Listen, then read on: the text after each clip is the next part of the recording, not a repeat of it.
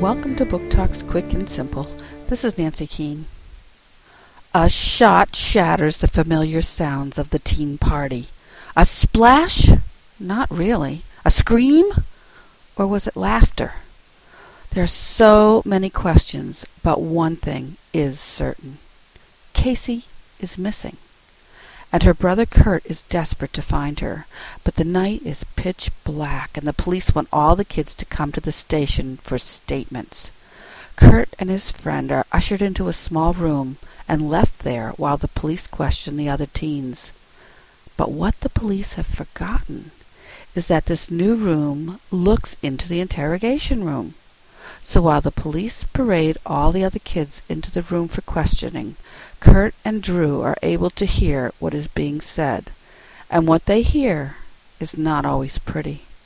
It turns out that there are a lot of secrets on the island of Mystic.